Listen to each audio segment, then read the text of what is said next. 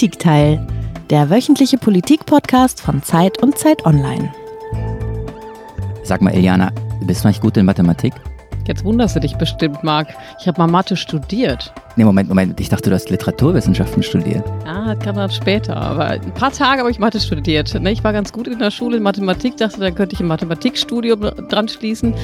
Und dann kam die vollständige Induktion an einem Tag und da war ich mit meinen Kompetenzen am Ende, habe ich es wieder sein gelassen. Aber warum meinst du? Naja, ich äh, wollte eigentlich äh, mich mit dir zusammen in einem Boot wähnen und äh, dir von meiner Mathematik-Schwäche berichten. Vielleicht erinnerst du dich an eine der letzten Folgen im Politikteil, die wir hatten. Wir sprachen über Corona und Homeschooling. Ähm, und da habe ich mehr oder weniger offenbart, dass ich beim Hausaufgaben machen äh, mit meinem Sohn an den Mathematikaufgaben regelmäßig scheitere. Und dann hatte doch diese Hörerin geschrieben, dass äh, sie dir wohl Nachhilfe stimmt, anbieten Stimmt, stimmt, aber würde, bevor ne? Also dir und nicht deinem Bevor es Sohn. ganz peinlich wird, lassen wir das und äh, kommen zum aktuellen Thema, denn ich habe, um auf unser aktuelles Thema hinzuleiten, eine kleine Rechenaufgabe vorbereitet. Jetzt bin ich aber gespannt. Also 137 Tage. Wie viele Stunden sind das umgerechnet? Boah, so auf die Schnelle, was muss man denn da rechnen? Also ich glaube 137 mal 24, irgendwie sowas wie um die 3000. 3288 Nicht so Stunden. schlecht, ne? Noch 3288 Stunden sind es bis zum Tag der amerikanischen Präsidentschaftswahl. Noch 3288 Stunden, bis wir wissen, ob Donald Trump abgewählt wird oder bleibt. Das hört sich irgendwie gar nicht so viel an. 137 Tage, 3000, was hast du gesagt? 2000, 3288. 3288 Stunden. Hört genau. sich nicht viel an und genau deswegen reden wir heute drüber. Ja, willkommen beim Politikteil, dem politischen Podcast von Zeit und Zeit Online. Ich bin Eliana Grabitz, Politikchefin von Zeit Online in Berlin. Und ich bin Marc Borst, äh, einer der Politikchefs der gedruckten Zeit, ebenfalls aus Berlin. Und wir freuen uns sehr auf unseren heutigen Gast. Das ist nämlich Klaus Brinkbäumer. Manche von Ihnen werden ihn aus unserem Amerika-Podcast kennen, Okay America. Und er ist Autor für die Zeit und lebt seit einiger Zeit in New York. Hallo Klaus. Ich grüße euch. Schön, dass du da bist. Zu Beginn unseres Podcasts äh, fangen wir ja immer an mit einem Geräusch, das unser Gast mitgebracht hat, der ein bisschen zum Thema hinführt, das Geräusch, äh, was für ihn jetzt gerade wichtig ist. Hören wir doch mal rein.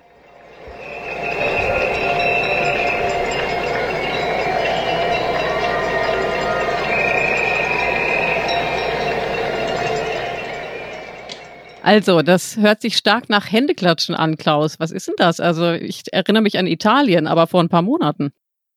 Ja, als ihr mir das gesagt habt, äh, dass ich ein Geräusch mitbringen müsste, habe ich erstmal gestutzt und, ähm, und, und dann überlegt, Moment, Moment, Moment, das, das ist ja das Gegenteil dessen, was ich hier gerade erlebe, weil New York eine schweigende Stadt geworden ist. Ja, New York ist still und äh, man hört hier des Nachts äh, einzelne Hunde bellen, tagsüber einzelne Stimmen, wenn irgendjemand laut ruft. Das ist nun wirklich nicht New York, wie ich es kenne. Hin und wieder mal natürlich Polizeisirenen oder, oder so, mal ein vorbeifahrendes Auto, aber die Stadt ist immer noch ruhig und still. Und was ihr da gerade gehört habt, ist äh, der abendliche Moment, 19 Uhr, wenn die New Yorker nach wie vor ihren ähm, Ärzten, Krankenpflegerinnen, Krankenpflegern, Ärztinnen natürlich genauso danken für den Corona-Einsatz. Wie lange ist, seit wann geht das so? Wie viele Monate schon? Ja, seit Beginn. Ähm, ich bin genauso, ich wollte jetzt sagen, genauso schwach in Mathe wie ihr. Ich glaube, ich bin viel schwächer in Mathe als ihr. Und ähm, wie viele Tage sind das jetzt? Aber es hat begonnen Anfang März, Ende Februar. Und ähm, jetzt scheitere ich daran, das in Tage umzurechnen. Aber Kein Problem, Klaus. Wir haben auch noch eine kleine Matheaufgabe für dich Stunden vorbereitet. gar, ne? Allerdings erst für den Schluss der Sendung. Es gibt heute wahnsinnig viel zu besprechen. Wir müssen über die Tage reden bis zur Wahl und wir müssen vor allem über die Frage reden, ob er wiedergewählt wird oder ob die Amerikaner ihn abwählen. Äh, Wir müssen über die tiefen Krisen sprechen, äh, in denen dieses Land steckt äh, und die Frage, was das für uns bedeutet. Wir haben das kann man auch an dieser Stelle verraten. Gestern äh, vor der Aufzeichnung des Podcasts einmal telefoniert, gerade weil es so viel zu besprechen gibt und haben dich gefragt, was findest du im Augenblick von all diesen Krisen und von all diesen Themen eigentlich am interessantesten? Worüber möchtest du sprechen? Und dann kamst du mit einem Begriff, der uns sehr überrascht und sehr neugierig gemacht hat. Du hast gesagt, ich möchte euch was über die verdrehte Wirklichkeit erzählen. Was ist das?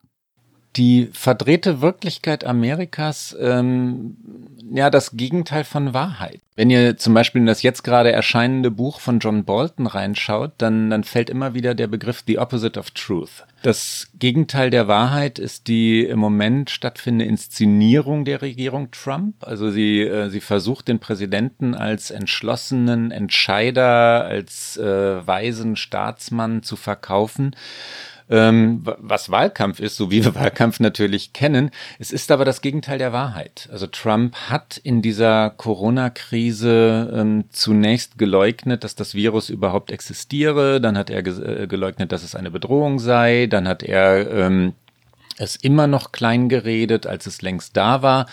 Dann hat er ähm, die Kriegserklärung formuliert, ja, wir sind im Krieg, ich bin ein Kriegspräsident.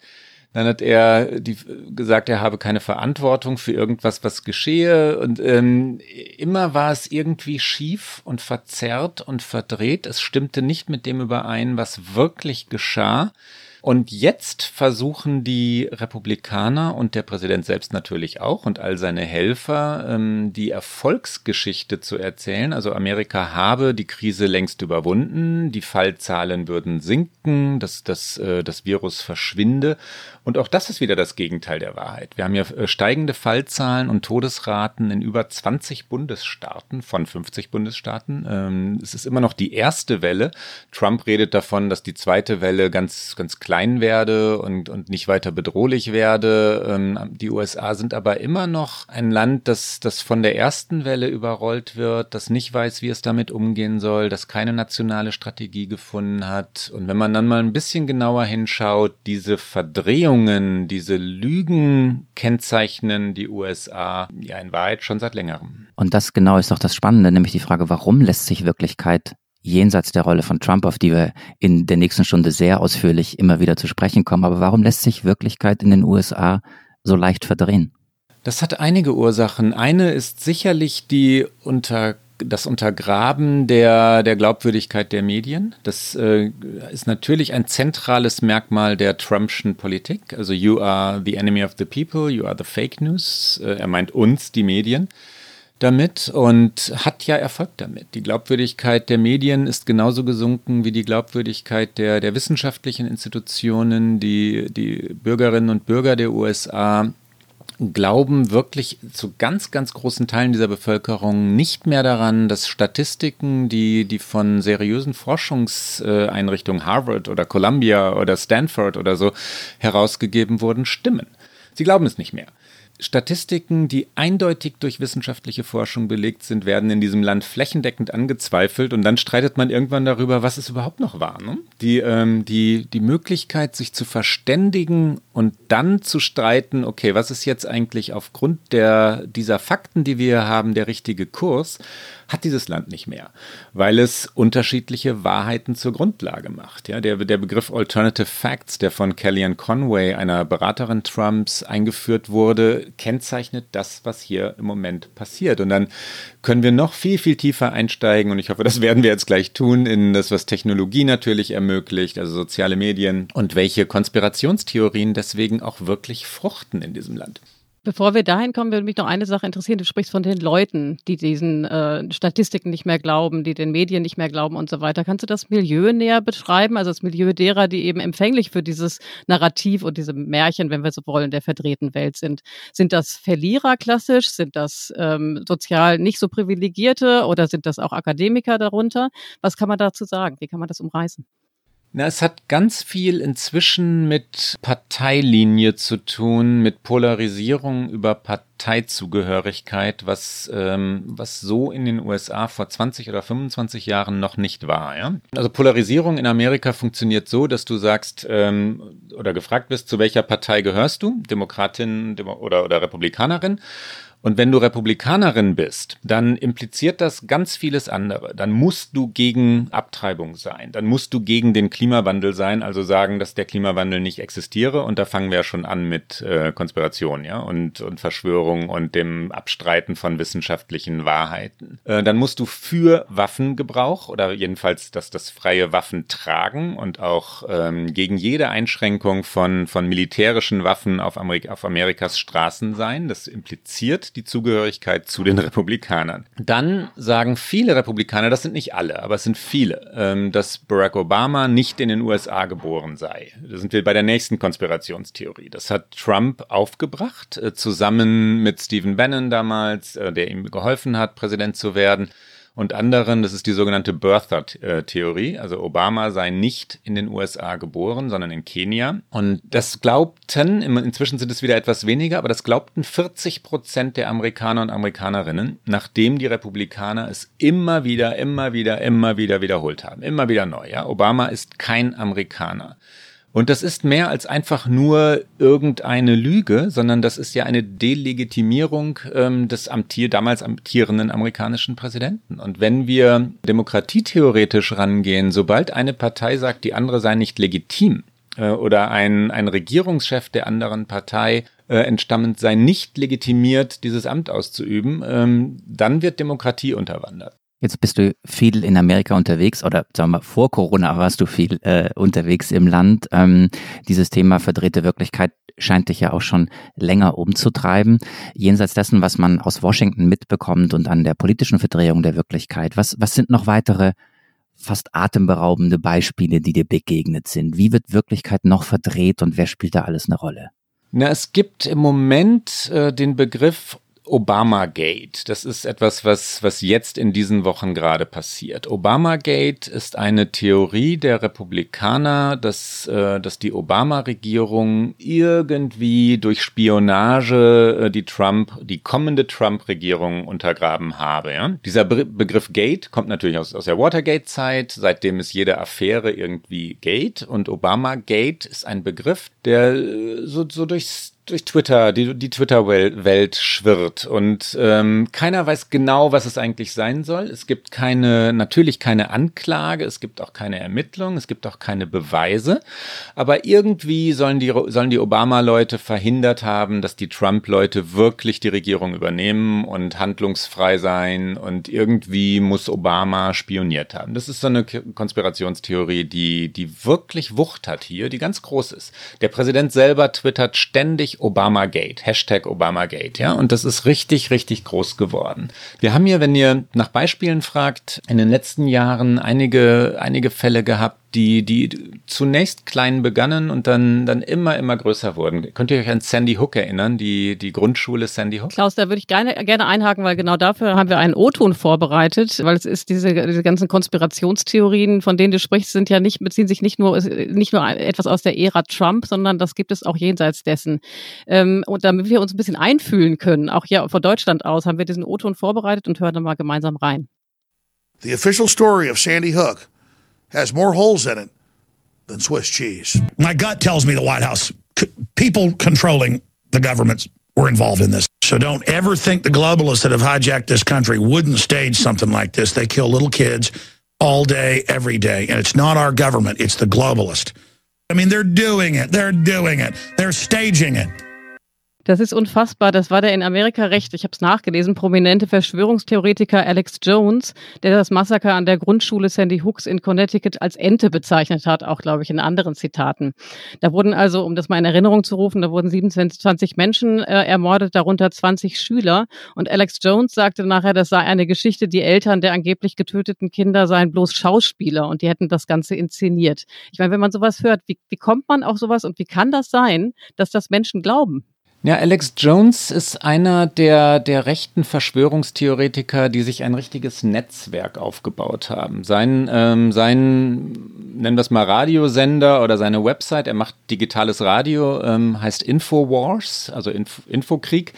Und ähm, er hat diese Theorie entwickelt mit dem Hintergrund, das war dann immer sein, das, was er, was er den Demokraten unterstellt hat, also dem Hintergrund, die anderen, also alle Liberalen oder Globalisten, wie er es in dem gerade gehörten Ausschnitt ja genannt hat, wollten den Amerikanern das Second Amendment nehmen, also das Recht, Waffen zu tragen, Schusswaffen. Und dieses also, die Inszenierung, die Erfindung des Massakers von Sandy Hook, sei dazu gedacht, ähm, die Bevölkerung aufzuwiegeln gegen Schusswaffen.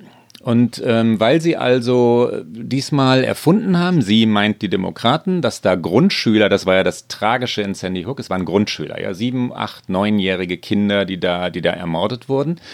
Ähm, die, die Erfindung dieses so tränenreichen, rührseligen, äh, angeblichen Massakers äh, solle jetzt dazu führen, dass die NRA, also die, die Waffenlobby, National Rifle Association ist das, richtig scharf attackiert werden können und am Ende würden die Amerikaner ihre Freiheit verlieren. Und das glauben viele Leute hier. Das glauben natürlich nicht äh, Politologen in der, in der Welt von Washington DC, aber viele Menschen im Landesinnern, die die Politik nur so am Rande verfolgen ähm, und ihre Waffen tragen wollen, glauben solche Verschwörungstheorien. Aber da würde ich gern Ilianas ganz einfache Frage nochmal wiederholen nach dem Warum, weil das für uns hier in Deutschland so unglaublich ist, weißt du? Es gibt ja Verschwörungstheorien, dass die Amerikaner nicht auf dem Mond gelandet seien und dass es dort nur Schauspiel waren und ja. so weiter und so weiter. Aber wenn ich mir überlege, es gab auch in Deutschland ja äh, das ein oder andere Attentat und die ein oder andere schlimme Tat. Ich glaube, äh, zu vermuten, dass dahinter Schauspieler stünden, hinter so einer schrecklichen Bluttat, die im Auftrag der Regierung oder der Opposition unterwegs seien, Soweit sind wir in Deutschland noch nicht. Das ist so unvorstellbar. Und man fragt sich immer, warum? Warum glauben die Amerikaner das? Es ist zum einen wirtschaftlich äh, lukrativ. Äh, der, der konservative Sender Fox News steht im Zentrum von all dem. Ja? Und Murdoch, äh, Rupert Murdoch, der Fox News gegründet hat, hat vor allem eine wirtschaftliche Lücke gesehen. Da, da gab es äh, eher liberale, eher nach links neigende Medien in den USA, Fernsehsender vor allem, CNN war schon gegründet.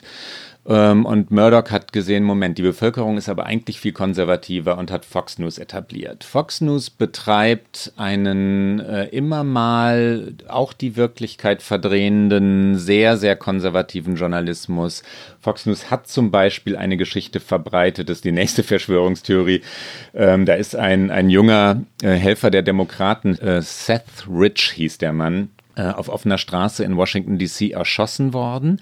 Und es war ein Raubmord nach allem, was die Polizei ähm, festgestellt hat. Die Verschwörungstheorie aber lautete so, dass Seth Rich äh, Dokumente, die Hillary Clinton belastet hätten, an Julian Assange von Wikileaks weitergegeben habe. Assange äh, hat sehr, sehr gemein damals reagiert und hat das so im Raum stehen lassen. Ha, wir reden nicht über unsere Informanten, darüber sage ich nicht mehr, sodass alle Verschwörungstheoretiker das als Bestätigung verstehen konnten.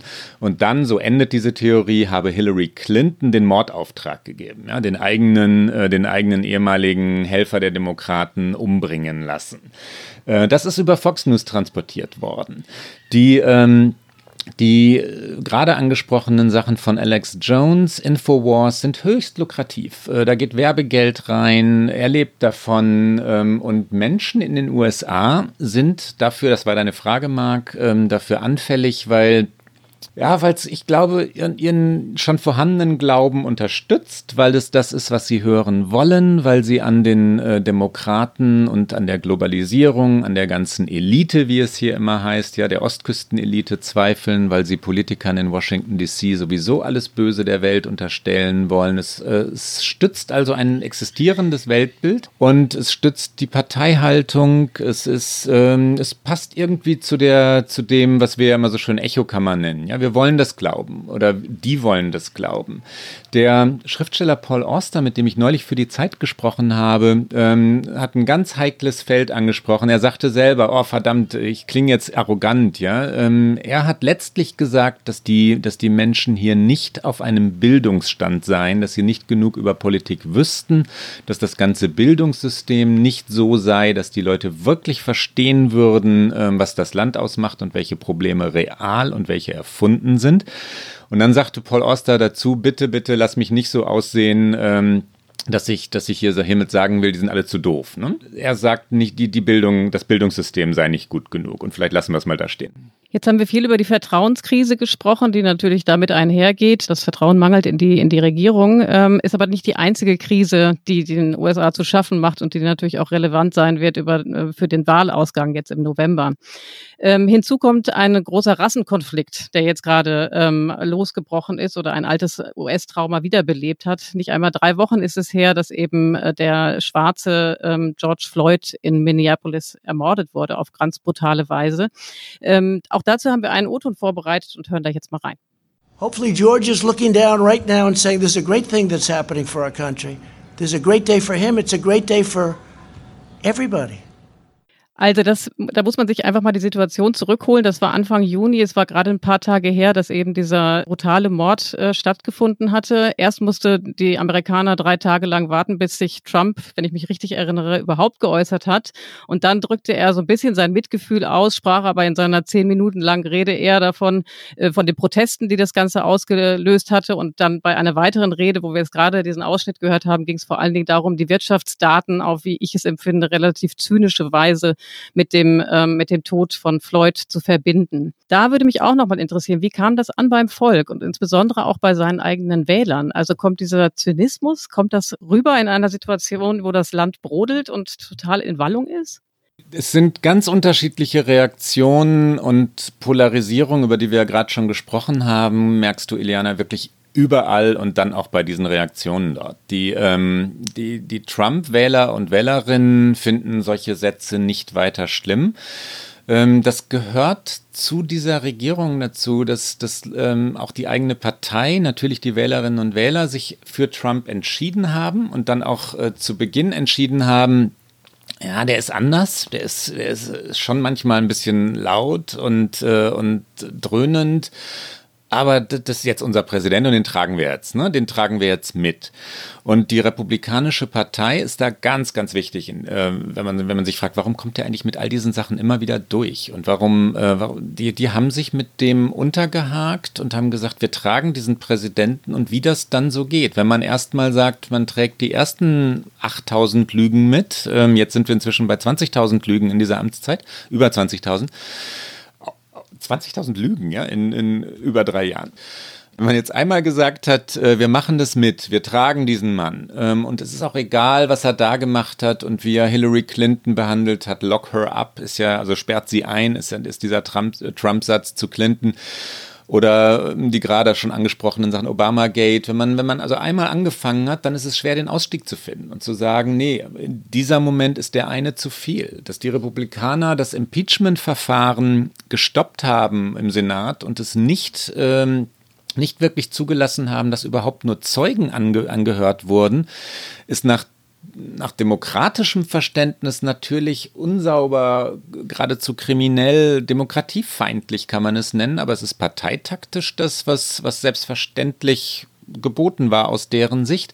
Und die Wähler sehen es ähnlich. Die sagen, das ist unser Präsident, ähm, egal was er sagt, äh, die Liberalen und die Medien und The Failing New York Times, das ist ein Trump-Wort, ähm, The Fake News Media, wie er es immer nennt, wollen ja immer nur den, Prä den Präsidenten attackieren. Und inzwischen ist das so festgefahren, dass in dem Moment, wenn äh, die New York Times oder die Washington Post äh, Trump eine Lüge nachweisen oder sagen, Moment, du darfst doch nicht wirklich sagen, George Floyd blicke aus dem Himmel auf uns herab und sei froh darüber, in welchem Zustand das Land hier sei, äh, dann sagen Trumps Wählerinnen und Wähler, äh, das ist wieder nur eine Attacke auf unseren Präsidenten. Ähm, die sehen nicht, dass der Fehler oder die Schwäche beim Präsidenten liegt, sondern die sehen den Angriff und das ist die verzerrte Wirklichkeit, über die wir ja gerade schon gesprochen haben. Lass uns kurz bei der Sicht der Trump-Unterstützer bleiben, äh, die für uns so unverständlich ist, weil du gerade äh, Trump und die Demokratie ansprachst. Ich, ich lese gerade äh, dieses Buch A Very Stable Genius. Auf Deutsch heißt es äh, Trump gegen die Demokratie, das, das zwei Kollegen von dir in den USA, zwei amerikanische Journalisten, äh, geschrieben haben, die sehr intensiv recherchiert haben. Und die beiden äh, schreiben was ganz Interessantes über Trumps Verteidiger. Sie schreiben, Trumps Verteidiger sagen, diejenigen, die sich vor seiner Präsidentschaft fürchten, würden rein gar nichts verstehen. Was andere als Rücksichtslosigkeit empfinden, ist für sie der Mut, Entscheidungen zu treffen. Und sie weisen darauf hin, dass die Kritiker des Präsidenten zwar allabendlich im Fernsehen das Ende der Demokratie, wie wir sie kennen, beklagen, aber dennoch am nächsten Morgen immer wieder die Sonne aufgeht.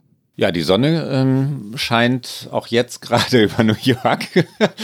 Was soll ich sagen, Marc? Die, also die Trump-Anhängerschaft ist ihm treu ergeben. Die ist aber nicht so groß, ähm, wie es manchmal, manchmal dann, dann auch in Deutschland dargestellt wird. Ähm, er hat keine Mehrheit in diesem Land. Ne? Er hat eine treue Fangemeinde im Landesinnern. Das sind teilweise Leute, natürlich nicht ausschließlich in den eher ländlichen Gebieten, Iowa oder so, die sogar in Kauf genommen haben, dass ihre Einnahmen zurückgegangen sind, also ihre eigenen Einnahmen durch die Sanktionen gegen China, was ja auch verdreht ist. Ne? Aber die, äh, die wirklich gesagt haben, nein, endlich steht mal jemand auf gegen China, endlich wehrt sich mal jemand ich verdiene zwar weniger, ich werde zwar hier arbeitslos, aber endlich zeigt's mal einer diesen Chinesen. Das gab wirklich viele Leute, die es so betrachtet haben, dass das eine, eine nicht so wahnsinnig schlaue Politik war, kam dann bei denen, von denen ich gerade gesprochen habe, nicht an. Die Anhängerschaft ist ihm treu ergeben, der Rest des Landes ist entweder lethargisch abgewandt und es ist so, es ist leid, ist diesen, diesen Mann auch leid, es ist leid, äh, täglich immer nur über Trump zu diskutieren. Das hat etwas wirklich Hysterisches in den USA. Und die Gegner, also natürlich die Demokraten, ähm, aber auch viele Leute, die sagen, die im Moment demonstrieren, äh, können ihn wirklich nicht ertragen und, äh, und richten sich aber auch täglich immer wieder neu in diesem Widerstand ein, ähm, sind laut, sind aggressiv. Äh, das Land ist, ist sich da logischerweise nicht einig. Und jetzt ist es tatsächlich so, weil du sagst, die, die Unterstützung für Trump ist womöglich gar nicht so groß. In den Umfragen äh, hatte Biden ihn jetzt überholt. Letzte Zahlen, die Iliana und ich uns rausgesucht hatten, die sahen irgendwie äh, Biden so acht bis zwölf Prozentpunkte äh, vor Trump. Ähm, ist allein Minneapolis jetzt der, der Grund für diesen Umfrageabschwung oder für diesen Switch oder äh, was geht da tiefer? Nein, es sind mehrere Krisen, die in den USA zur selben Zeit äh, wirklich fatal wirken. Es ist ähm, also Covid-19 natürlich und viele Menschen in den USA sehen, dass die Regierung es nicht gut ähm, gemanagt hat. Es gibt Studien hier, nach denen, nach denen wirklich klar ist, richtig eindeutig belegt ist, dass etwa 90 Prozent der Todesfälle in den USA, und wir sind jetzt bei über 120.000 Toten hier, nicht nötig gewesen wären, wenn die Regierung nur zwei Wochen früher reagiert hätte und sie hat Ende März reagiert, also wirklich, wirklich spät. Ne? Wenn sie also etwas früher auf Social Distancing gesetzt hätte, äh, Atemschutzmasken vorgeschrieben hätte, es vorbildlich in Washington DC selber gehandhabt hätte, wenn Trump gesagt hätte, das hilft, also bleibt auf Abstand, einfach nur die, die einfachsten Maßnahmen, die in Deutschland wirklich nicht umstritten waren, wenn die USA das gemacht hätten, wären hier Zahlen wie in Südkorea möglich gewesen, die wirklich so viel deutlich niedriger sind als hier. Das ist das eine. Eine Wirtschaftskrise ähm, ist parallel entstanden. 40 Millionen Arbeitslose sind enorm und das setzt sich dann fort in, äh, in den Verlust von Krankenversicherung, Verlust von Wohnungen. Das sind ja immer Kettenreaktionen in den USA, die sehr viel drastischer ausfallen als in Deutschland, weil das soziale Sicherungsnetz so schwach ist. Ja? Die ähm, Handlungsunfähigkeit in Washington, dass die Parteien miteinander keine Gesetze auf den Weg bringen, wird von vielen Leuten Trump und seiner ewigen Konfrontationspolitik, sie sind ständigen Angriffen auf die Demokraten zugeschrieben. Also er wird jedenfalls von einem großen Teil der Wählerschaft auch dafür verantwortlich gemacht. Dass die Medien und die, die Wissenschaft so untergraben werden, wie wir das vorhin schon kurz diskutiert haben, ähm, halten zwar viele Trump-Jünger äh, für, für richtig und haha, endlich zeigt es mal einer den Eliten von Harvard, ähm, aber es gibt viele Leute in den USA, die sagen, Entschuldigung, so kommen wir nicht voran. Konstruktive Politik ist das nicht.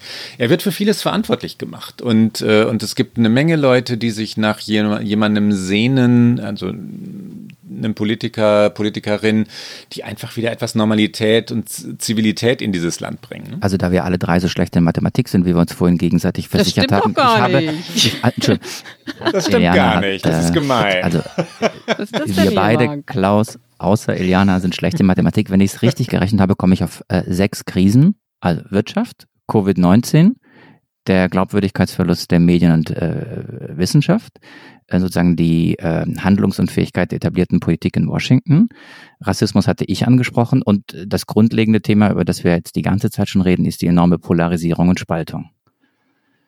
Sechs Finger habe ich hier. Kann man Genau, sagen, sechs, Krisen. Ja, ja. Du, man, kann, man kann diskutieren, ob Polarisierung zur Handlungsunfähigkeit in Washington gehört, dann wären wir bei fünf, aber das ist ja egal. Also ja, so, so kann man, das sind, das sind die amerikanischen Probleme, ja. In jedem Fall ist es eine Häufung, also sozusagen eine multiple Krisensituation, ähm, wie sie wahrscheinlich kein anderes Land im Augenblick erlebt. Zumindest kein anderes Land der westlichen Welt. So würde ich sagen, kein anderes Land der westlichen Welt. Man kann ja diskutieren, ob die USA wirklich ein, ein Staat sein, der komplett vom Weg abgekommen ist, ja, ein Failed State sozusagen. Und ähm, dann antworten Politologen dir, Mark, äh, naja, nicht, nicht auf dem Maße, wie es Somalia ist oder Liberia es war oder, ähm, oder Syrien, Libyen oder so. Ne? Aber in der westlichen Welt äh, ist es schon erstaunlich, wie sehr die USA ihre Kraft verloren haben, ihren Zusammenhalt verloren haben, ähm, die Fähigkeit verloren haben, Probleme zu lösen, wie weit sie abgeschlagen sind, was das Bildungsniveau angeht, dass hier seit über 40 Jahren die Reallöhne nicht steigen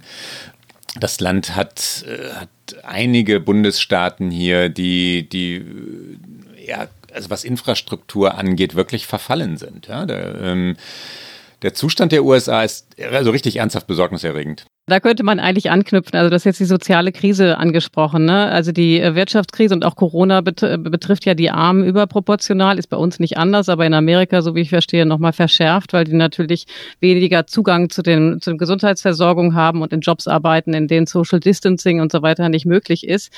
Wie besorgniserregend findest du das wirklich? Also wie lange kann die US-Gesellschaft sowas noch aushalten, ohne dass sie auseinanderbricht? Also man bekam ja von hier aus eine Ahnung davon, jetzt angesichts der Proteste nach dem Tod von George Floyd. Aber wie empfindest du das als jemand, der vor Ort ist? Wie dramatisch ist das wirklich?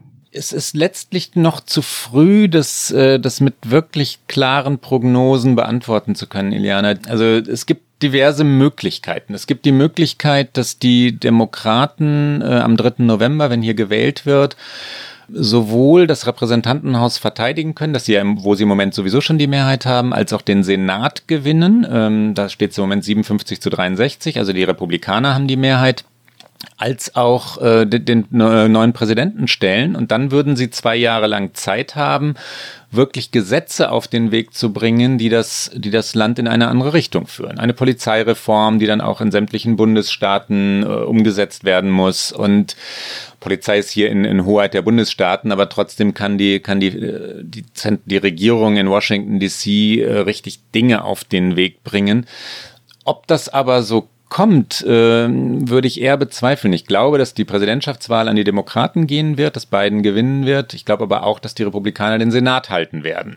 Und dann ähm, wird es eher bei dieser Polarisierung bleiben. Ne?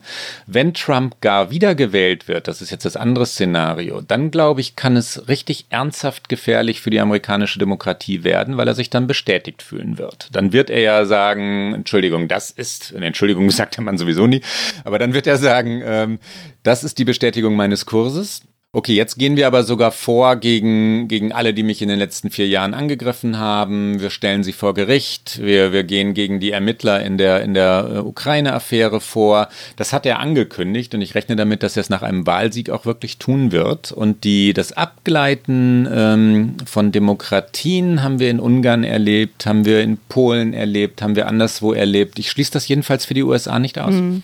Und genau darüber wollen wir jetzt im weiteren Verlauf des Gesprächs sprechen, nämlich welche Chancen hat Biden oder gibt es auch Hoffnung? Aus unserer Sicht würde ich sagen, kann man so formulieren, gibt es die Hoffnung, dass die Welt vielleicht Trump wirklich auch los wird? Also du klangst ja jetzt ja gerade relativ optimistisch. Wahlen sind ja generell mit großen Hoffnungen verbunden. Also das äh, war bei der letzten Präsidentschaftswahl so, das war auch davor der Fall. Und auch dazu haben wir einen O-Ton vorbereitet, in den wir mal eben kurz reinhören wollen. all of us driven by the simple belief that the world as it is just won't do. That we have an obligation to fight for the world as it should be. And that is the thread that connects our hearts. That is the thread that runs through my journey and Barack's journey and so many other improbable journeys that have brought us here tonight, where the current of history meets this new tide of hope Also wenn man das mal vergleicht mit der Speech, die wir vorher hatten oder dem Auszug von Trump angesichts des Todes von George Floyd, dann kriegt man ja fast Gänsehaut. Wie groß sind denn die Chancen, dass die USA einen Präsidenten bekommen, deiner Ansicht nach, der aus dem verdrehten Land, über dieses verkehrte Land, über das wir jetzt so viel gesprochen haben, ein freies und ein gerechtes Land macht, so wie das Michelle Obama da eben umrissen hat? Im Moment sind die Chancen groß, dass Joe Biden die Präsidentschaftswahl gewinnt. Ich habe, ähm, das ist ja jetzt meine ganz persönliche Meinung, nachdem ich ihn so 12, 13 Mal im Wahlkampf erlebt habe, Zweifel daran, dass Joe Biden genau dieser Präsident sein kann, ähm, den du gerade umrissen hast. Aber das ist eine ganz andere Diskussion. Ich glaube, dass Biden die Wahl gewinnen wird. Ähm, es ist nicht sicher. Ähm, es ist vor allem deshalb nicht sicher, weil das amerikanische Wahlrecht Donald Trump extrem ähm, bevorzugt und bevorteilt. Ähm, natürlich nicht explizit ihn, aber die, das Wahlrecht, das kennt ihr, glaube ich, gut genug. Ich will es nur ganz kurz umreißen ähm, ist so ausgerichtet, dass man hier auch gewinnen kann, wenn man nach absoluten Stimmen eindeutig verliert. Und eindeutig heißt so wie beim letzten Mal, Trump hatte über zwei, fast drei Millionen Stimmen weniger als Hillary Clinton. Er hat die Wahl effektiv verloren und hat sie gewonnen, weil er in einigen eher konservativen Bundesstaaten, auch kleinen Bundesstaaten, die überproportional ähm, wichtig sind bei den Wahlen, ganz knappe Mehrheiten hatte. Michigan, Wisconsin, Pennsylvania ist nicht klein, aber die ähm, die Michigan ist auch nicht klein. Aber die ähm, die, die, die Wahlsiege dort in diesen einzelnen Staaten waren knapp haarscharf, teilweise 15.000 Stimmen und dann hat er aber sämtliche sogenannten Wahlmänner dieser Bundesstaaten gewonnen. Das ist dann immer All or Nothing. Das ist die amerikanische äh, echt schräge Demokratie, die die hier haben. Ähm, und so hat er sich über die einzelnen Bundesstaaten dann die, die Mehrheit der Wahlleute, die dann am Ende den Präsidenten ähm, auf den Thron heben, gesichert, obwohl, wie gerade schon gesagt, er die Wahl verloren hatte. Das ist in diesem Jahr genauso. Trump hat eine Chance, Bundesstaaten wie Wisconsin, Michigan, Pennsylvania wieder zu gewinnen. Äh, Im Moment ist es eindeutig so, dass Biden nach absoluter Stimmenzahl gewinnen wird. Äh, Mark hat gerade die Zahlen schon genannt. 8%, 10%, 12% Vorsprung für Biden in den landesweiten Umfragen. Dass Biden in den bevölkerungsreichen Staaten, Kalifornien oder New York State oder Massachusetts oder so gewinnen wird, ist vollkommen klar. Das, also das steht heute schon fest. Ähm, das wird aber nicht reichen, um die Wahl zu gewinnen. Die wird immer entschieden in den sogenannten Swing States, also Staaten, die mal so und dann anders entscheiden. Ähm, Florida ist bekannt dafür, dass es Wahlen entscheidet. Ohio ist es genauso. Und in diesen äh, Bundesstaaten äh, ist die Trump-Kampagne teilweise besser organisiert als die beiden Kampagne. Die haben mehr Helfer, die haben mehr Geld. Ähm, die gehen da in äh, Social Media hinein mit sehr gezielter Werbung. Die Werbung richtet sich teilweise auch explizit gegen Biden. Also die wollen vor allem verhindern, dass Biden Wähler und Wählerinnen zur Wahl gehen. Also eine ganz gezielte, sehr, sehr schlau, im professionellen Sinne schlau gemachte, im technischen Sinne schlau gemachte äh, Kampagne, die darauf zielt, Wahlbeteiligung auf demokratischer Seite zu drücken, ne, damit Trump in diesen Staaten gewinnt. Und ähm, ich scheue jeden, oder ich schrecke jeden jedenfalls davor zurück zu sagen, das ist vollkommen klar, dass Biden gewinnt. Wenn du mich, du hast ja gefragt, wie wahrscheinlich ist das? Ähm, Im Moment würde ich sagen 70-30 für Biden. Mhm. Aber 30 Prozent Trump-Wahrscheinlichkeit heißt ja nun auch wahrlich nicht, dass es schon gegessen sei. Du hast ja über die Swing States gesprochen, Klaus, ähm, und gleichzeitig nochmal zurückgreifend auf die vier bis fünf bis sechs Krisen, von denen du vorher gesprochen hast. Ich sage nochmal Rassenkonflikt, Wirtschaftskrise, Corona, Vertrauenskrise. Mit Blick auf die Swing States, welche Themen würdest du sagen, sind dort wahlentscheidend am Ende? Es ist immer die amerikanische Wirtschaft. Ähm, Steuererleichterungen sind wichtig, die die Republikaner haben, haben das ganz zentrale Programm Deregulierung. In, in Pennsylvania geht es um Fracking, also Energie ist dort wichtig. Ähm, die Demokraten gelten als, äh, als die Partei, die Klimawandel ernst nimmt, die wirklich den Ausstieg aus Kohleindustrie will. Trump möchte Kohle weiter fördern. Das ist in, in den Staaten im Landesinnern wichtig, weil es da um Arbeitsplätze geht. Und dann äh, die klassischen amerikanischen Themen spielen immer wieder mit rein, ähm, also religiöse Themen wie Bibelfest ist ein Präsident oder ein Kandidat. Ähm, das spielt tatsächlich eine Rolle. Die Evangelisten äh, stützen Donald Trump, ja und dieses Foto, das er von, von, sich hat machen lassen in Washington, weshalb er den Platz äh, vor dem Weißen Haus ja mit Tränengas räumen ließ, damit er dann da hingehen konnte, um das Foto zu machen, auf dem er zunächst die Bibel ja falsch rumgehalten hat. Das hat er dann gemerkt und dann, dann hielt er sie anders. Aber die, ähm, das, das, die, das sollte explizit natürlich diese Wählerschaft wieder an ihn binden. Er ist dann nicht in die Kirche reingegangen, er hat auch nicht vorgelesen aus der Bibel, er konnte nicht daraus zitieren, aber er hat dieses Bild gemacht. Das ist ein Thema, das, äh, das zählt. Im Moment würde ich sagen, Covid-19 ähm, wäre das ganz zentrale Thema gewesen, wird es sicherlich auch bleiben, äh, wenn nicht diese Rassismusfrage so richtig nach vorne gekommen wäre durch den Mord an George Floyd. Und das ist das große amerikanische Thema. Ja, das ist die große amerikanische ähm, ja, Geschichte, die Frage der Geschichte dieses Landes. Trauma kann man es auch nennen. Die USA. Ich höre hier übrigens wirklich oft, dass, ähm, dass es einen großen Unterschied zu Deutschland gebe.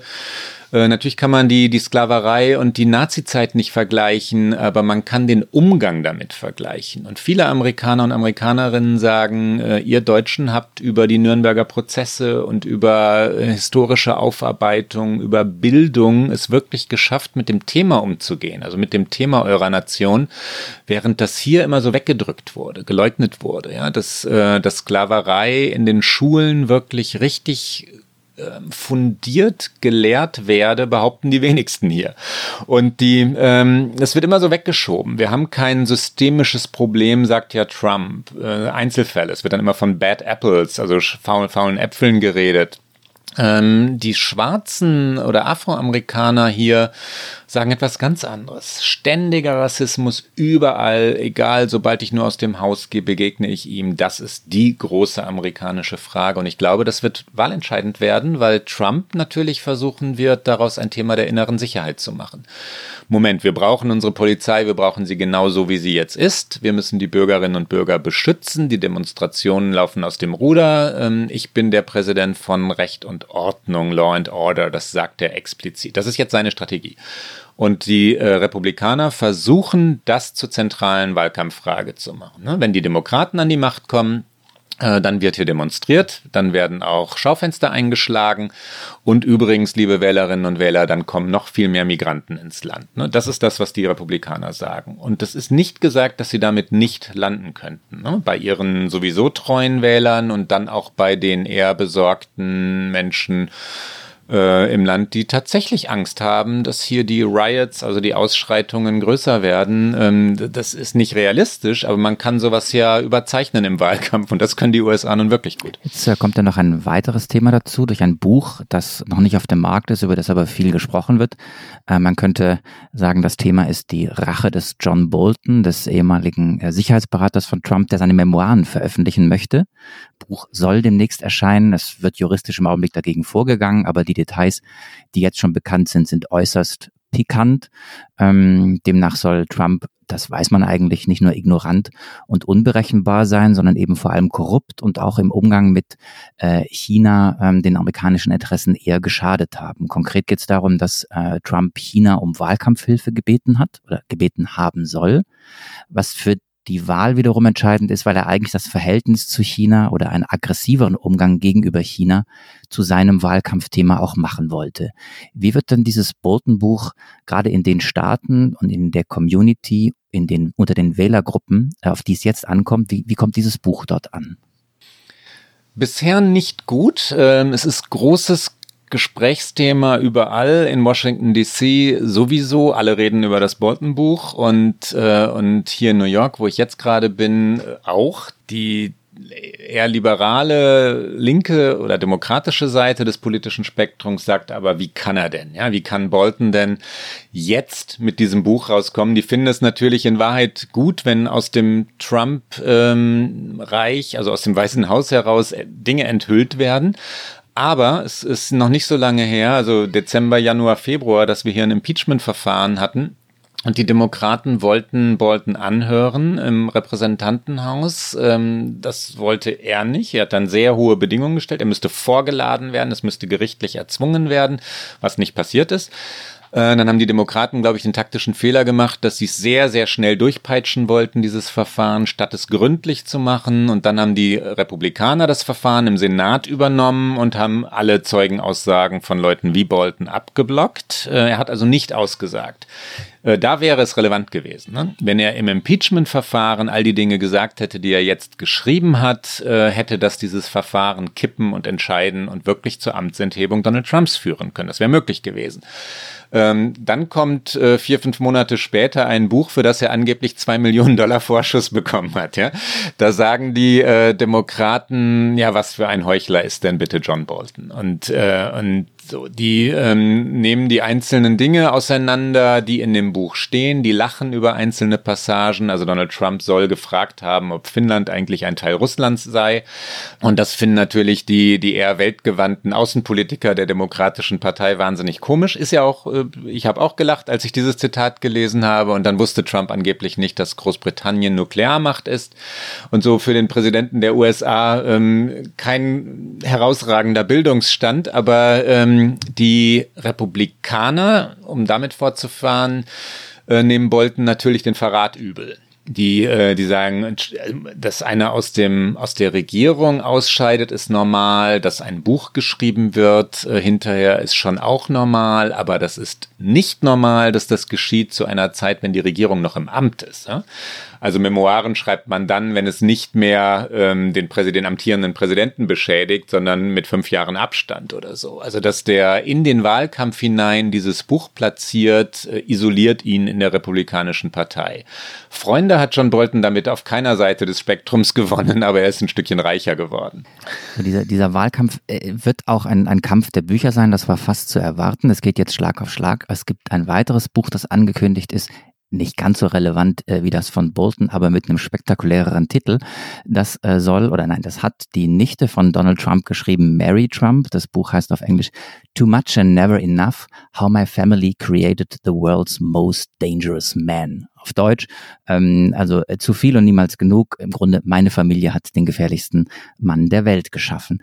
Ähm, ich frage mich immer, was so Enthüllungsbücher bringen, ähm, wenn der Präsident selber eigentlich vor allem seine Community über Social Media erreicht. Das sind doch zwei komplett unterschiedliche Welten, oder? Das sind erstmal unterschiedliche Welten und diese Bücher werden mutmaßlich äh, in den jeweiligen Lagern gelesen und gekauft. Ja, das, also die Leute, die CNN-Zuschauer sind, äh, kaufen dann ein Buch gegen Trump und äh, die Fox-Zuschauer und Zuschauerinnen kaufen ein Buch von Donald Trump Jr., also dem Sohn. Er hat neulich ein Buch geschrieben und, ähm, und das ist ein treues Publikum. Die Bücher aber sind immer attraktiv. Äh, die landen fast allesamt in den, in den Bestsellerlisten, deswegen werden sie geschrieben.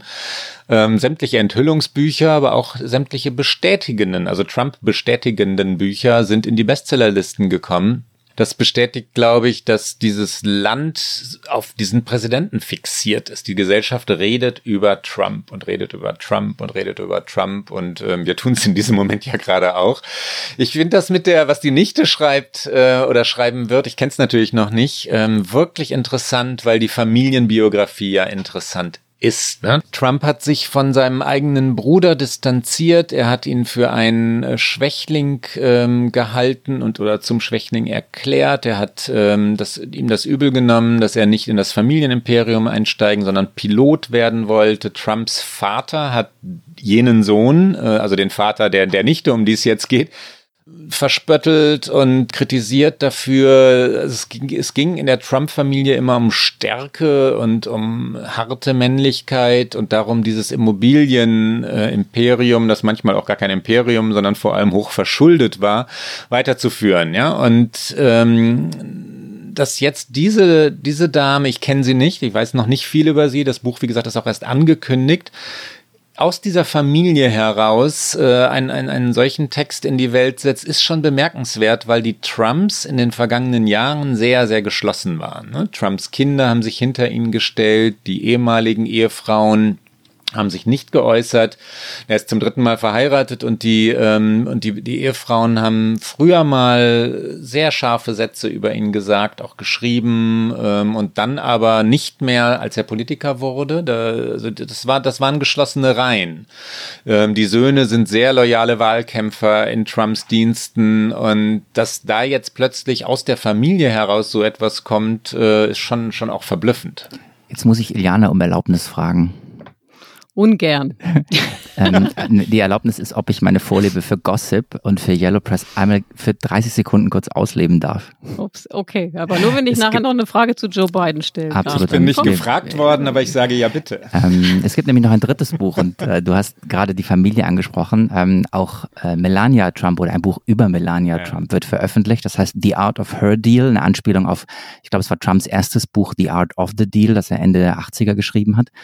Ähm, und in diesem Buch wird ein Konflikt zwischen äh, der First Lady und der First Daughter beschrieben. Und angeblich soll es so gewesen sein, dass Ivanka Trump in Melanias Abwesenheit versucht haben soll, das First Ladies Office im White House, im Weißen Haus was eine Bedeutung hat, muss man sagen. Also das First Ladies Office in ein Family Office äh, umzubenennen. Ähm, und das sei erst äh, ganz am Schluss gescheitert auf eine harte Intervention der First Lady. Also zwischen Stiefmutter und Tochter läuft es auch nicht rund. Angeblich nicht. Ich glaube, man kann äh, der Autorin, das ist Mary Jordan von der Washington Post, Pulitzerpreisträgerin, vertrauen. Die ist eine höchst seriöse Journalistin. Man könnte ja denken, Moment, jetzt ein Buch über Melania, an die man eigentlich nicht herankommt, die sich sehr abgekapselt hat, äh, sei unseriös. Nee, Mary Jordan ist eine wirklich sehr, sehr gute Reporterin und die hat, äh, hat exklusiv inter, ein Exklusivinterview, glaube ich, mit Melania geführt. Das liegt schon einige Zeit zurück.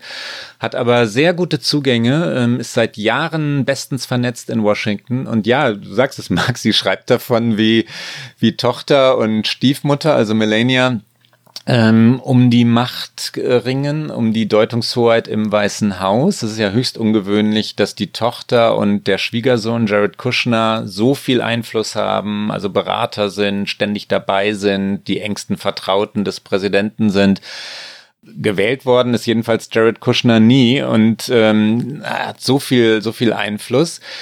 Äh, Melania hat angeblich, so sagt es jetzt dieses Buch von Mary Jordan, ähm, zunächst in New York äh, ausgeharrt. Also als Trump gewählt wurde, ähm, ist sie in New York geblieben, mit ihrem Sohn, dem gemeinsamen Sohn Barron in New York geblieben um den Ehevertrag neu zu verhandeln. Jetzt sind wir beim Gossip und ich finde es auch höchst spannend.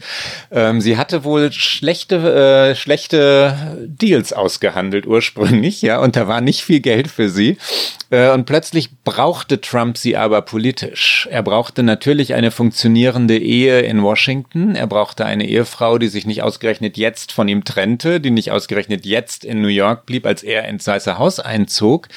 Äh, und dann nutzte sie ihre Anwesenheit in New York, seinen Wechsel nach Washington äh, dazu, nee, jetzt müssen wir mal nochmal reden, ne? Jetzt äh, verhandeln wir nochmal neu und hat, äh, wenn man dem glauben darf, was Mary Jordan also schreibt in diesem Buch, äh, vor allem bessere Konditionen für den eigenen Sohn herausverhandelt, dessen Einstieg in das Trump-Reich also hiermit gesichert sein muss.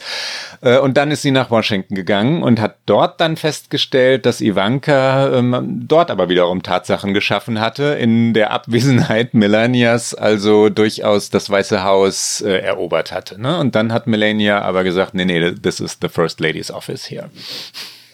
So, bist du zufrieden, Marc? Absolut. okay, also noch interessanter als Melania finde ich ja tatsächlich Joe Biden, weil ich ja immer noch die Hoffnung habe, dass das wahr wird, Klaus, was du eben gesagt hast, dass es nämlich eine 70-30 Chance gibt, dass er eben den Trump ablöst. Und trotzdem, wenn man ihn anguckt, er ist ein sehr, sehr alter, weißer Mann, der jetzt auch in der Corona-Krise nicht wahnsinnig prominent sein konnte, schon allein, weil er zur Risikogruppe äh, gehörte und aus seinem Keller, dem Keller seines Hauses, glaube ich, heraus irgendwie seine Reden an die Nation halten musste. Man fragt sich, was macht ihn eigentlich aus? Ist es vor allen Dingen, dass er anders ist als Trump und reicht das dann wiederum aus, um halt tatsächlich in Amerika den notwendigen Shift zu vollziehen, den wir uns ja alle wünschen? Also wofür steht der Mann? Ich fange mal negativ an. Ich halte es für möglich und deswegen auch 30 Prozent Chance für Trump, äh, dass die Demokraten einen Fehler wiederholen, dass sie den Fehler von 2016 wiederholen, dass sie einen Spitzenkandidaten nach einer Spitzenkandidatin, Hillary Clinton, nominieren, der nicht mehr in Höchstform ist. Ne? Und Hillary Clinton war 2016 nicht mehr so gut, wie sie 2008 gewesen war. Da verlor sie dann gegen Obama hatte das Pech, dass sie einen Jahrhundertredner als Gegner hatte. Ähm, 2016 haben die Demokraten gedacht, sie hat es jetzt einfach verdient, die ist jetzt dran und sie war bei weitem nicht mehr gut genug. Joe Biden ist nicht mehr so gut, wie er mal war. Er war ein, ähm, ein guter, sehr schlau denkender, strategisch denkender Senator, der Gesetze auf den Weg gebracht hat, der es geschafft hat, mit Leuten wie John McCain auf der Republika republikanischen Seite sich immer wieder ähm, zu verbünden und Mehrheiten zu schaffen. Ähm, ist ja nicht einfach in Amerika. Wir haben über die Polarisierung geredet, also Mehrheiten für Gesetze herbeizuführen und, äh, und Dinge voranzubringen. Er war Vizepräsident unter Obama, ist deswegen sehr beliebt bei, bei Afroamerikanern, Afroamerikanerinnen. Er war noch nie ein wirklich guter Redner. Als Kind hat Joe Biden gestottert. Er hat dann gelernt von seinem Therapeuten damals ähm, oder Logopäden, dass er, wenn er, wenn er hängen bleibe bei einem Wort, einfach irgendwas anderes sagen solle.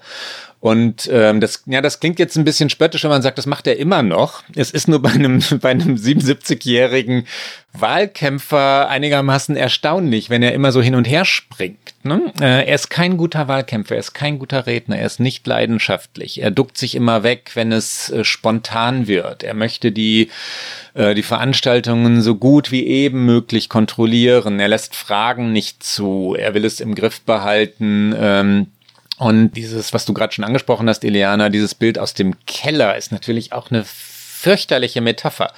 Also das Land ist in der Krise und der Kandidat sitzt im Keller. Wie können die überhaupt mit diesem Wort daherkommen, The Basement, ähm, aus seiner eigenen Kampagne heraus? Großer, großer taktischer Fehler, glaube ich, oder kommunikativer Fehler. Ne? Sie hätten es irgendwie Studio nennen müssen oder Fernsehstudio, irgendwie sowas. Viel moderner jedenfalls. Er ist ein alter Mann. Ähm, ich halte ihn auch für den falschen Kandidaten. Also ich glaube, die Demokraten wären mit Elizabeth Warren oder, oder Pete Buttigieg weitergekommen. Aber ähm, sie haben sich entschieden. Und er will ja jetzt auch eine Frau an seine Seite holen, ne? Also das scheint ja im Grunde das Mittel der Wahl zu sein. Für wen hältst du da am aussichtsreichsten? Also du hast ja gerade schon Elizabeth Warren genannt und Kamala Harris. Ähm, wer meinst du, hast die, hat die meisten Chancen? Ich hätte vor dem Tod George Floyds gesagt, äh, Elizabeth Warren wird die wird die Vizepräsidentin oder die Kandidatin für die Vizepräsidentschaft werden. Ähm, es gab in der New York Times eine Geschichte, die sich so las, als wüssten die schon etwas, könnten es aber noch nicht ganz hart ähm, recherchieren. Das war so ein, so ein Stück über Biden und Warren, was die beiden verbindet und was sie wollen. Das ist aber drei Wochen her jetzt. Und dann passierte George Floyd, ähm, also der Mord an George Floyd. Seitdem ist der Druck enorm gewachsen, eine Schwarze, also eine Afroamerikanerin an seine Seite zu holen, an beiden Seite zu holen. Und deswegen würde ich jetzt tippen, dass es Kamala Harris wird.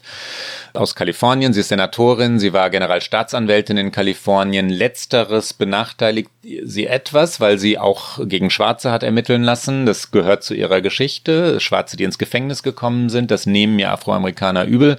Also sicher ist das noch nicht. Es gibt äh, zehn, zwölf Kandidatinnen, die im Moment angehört werden, die Frage Fragebögen ausfüllen müssen, die auch ihr Privatleben offen, äh, offenlegen müssen, damit da im Wahlkampf keine Überraschungen kommen. Man kann es noch nicht sagen. Ich glaube, Joe Biden weiß es schlicht selber noch nicht. Aber Favoritentipp äh, Kamala Harris. Wir haben noch eine äh, Was wäre wenn Frage, lieber, Grau, äh, lieber Klaus. Eine ganz große Frage und trotzdem bitten wir dich um eine kurze Antwort.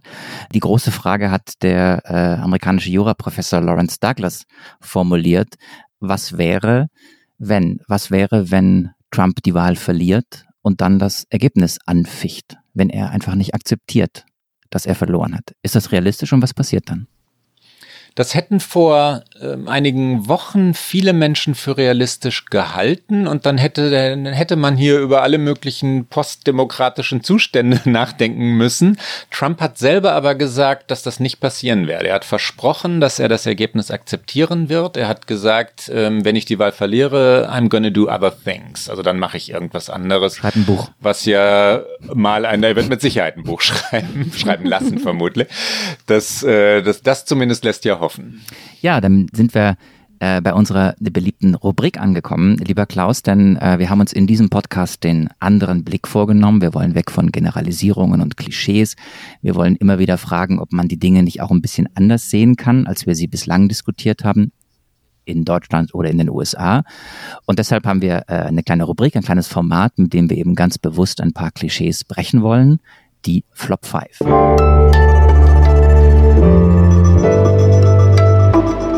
Die Flop 5. Ja, es geht um fünf Sätze, lieber Klaus, fünf Klischees, fünf Phrasen, die du nicht mehr hören kannst. Ähm, was ist dein erster Flop? Was kannst du nicht mehr hören? I haven't seen the tweet. Das sagen Republikaner im Senat oder auch im Repräsentantenhaus Republikaner in Washington.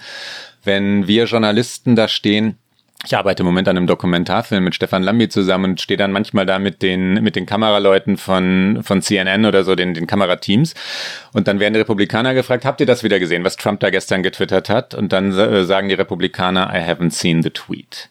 Oder, zweiter Satz, ähm, kommt sofort hinterher, I have an important appointment. Ich habe jetzt, ich bin jetzt zum Essen verabredet und dann rennen sie weg. Ähm, sie wollen diese, diese Tweets des Präsidenten nicht kommentieren. Vielleicht wissen sie auch wirklich nicht mehr, was sie sagen sollen.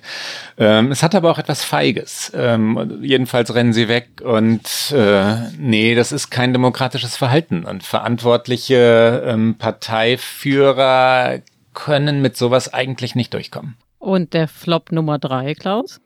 Lock her up, dieser, dieser Satz gegen, gegen Hillary Clinton gerichtet, ähm, hat sich so ja, nach, nach der Wahl gehalten von 2016, erstaunlicherweise, immer noch, immer noch, immer noch, immer wieder zu hören, er ist frauenfeindlich, er ist demokratiefeindlich, warum eigentlich arbeiten sich die, die Rechten in Amerika immer noch an Hillary Clinton ab? Und man hört es immer noch, man liest es, Graffiti, Lock her up, überall. Und äh, Herrgott, werdet erwachsen, liebe ähm, das ist interessant. Republikaner und Republikanerinnen, ja.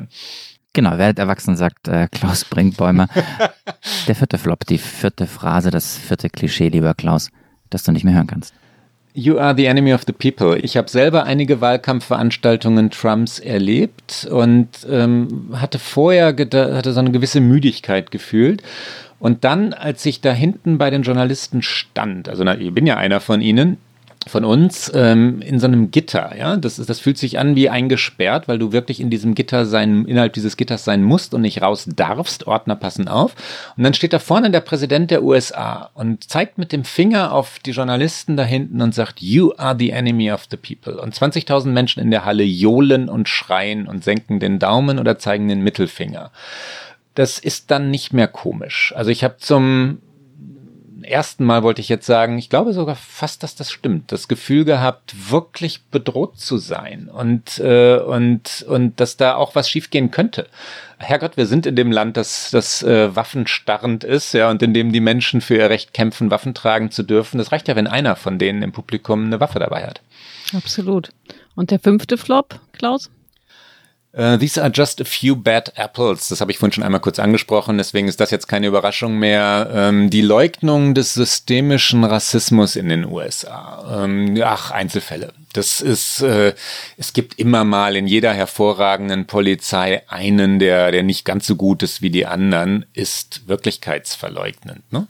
Das wird von äh, von Republikanern, von Trump, von äh, so Gruppierungen, die haben wir noch nicht angesprochen. QAnon ist so eine, die die Konspirationstheorien fördert, eine Webseite, ähm, Verschwörungstheoretiker, sehr populär hier, ähm, natürlich zur Strategie gemacht, oh ja, just a few bad apples. Und es ist leider nicht wahr.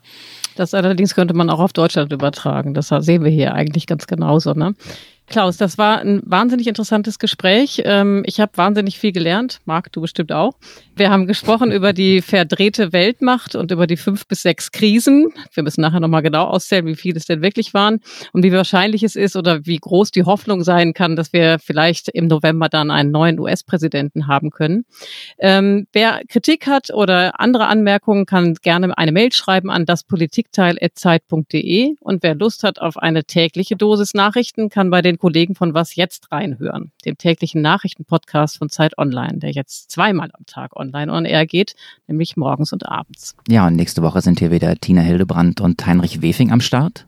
Und was du vielleicht nicht weißt, Klaus, jeder Gast bekommt noch eine Tasse aus unserem Fanshop. Die werden wir jetzt auf den Weg nach Amerika bringen. Oh juhu, ich, ich ja, freue es mich. gibt die Politikteil Fanshop-Tasse und äh, wer mal stöbern möchte, was es sonst noch gibt oder auch eine Tasse haben möchte, kann gern gucken. Die Adresse lautet shop.spreadshirt.de slash Zeit-Podcast.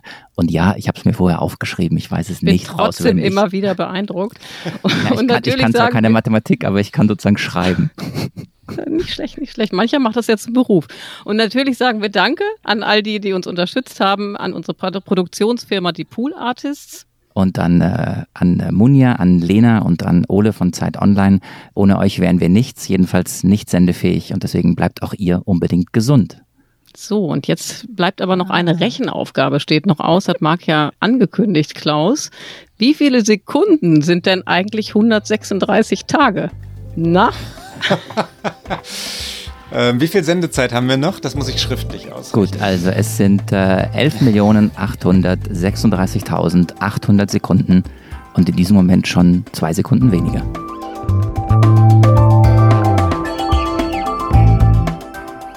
Das Politikteil ist ein Podcast von Zeit und Zeit Online, produziert von poolartists.de.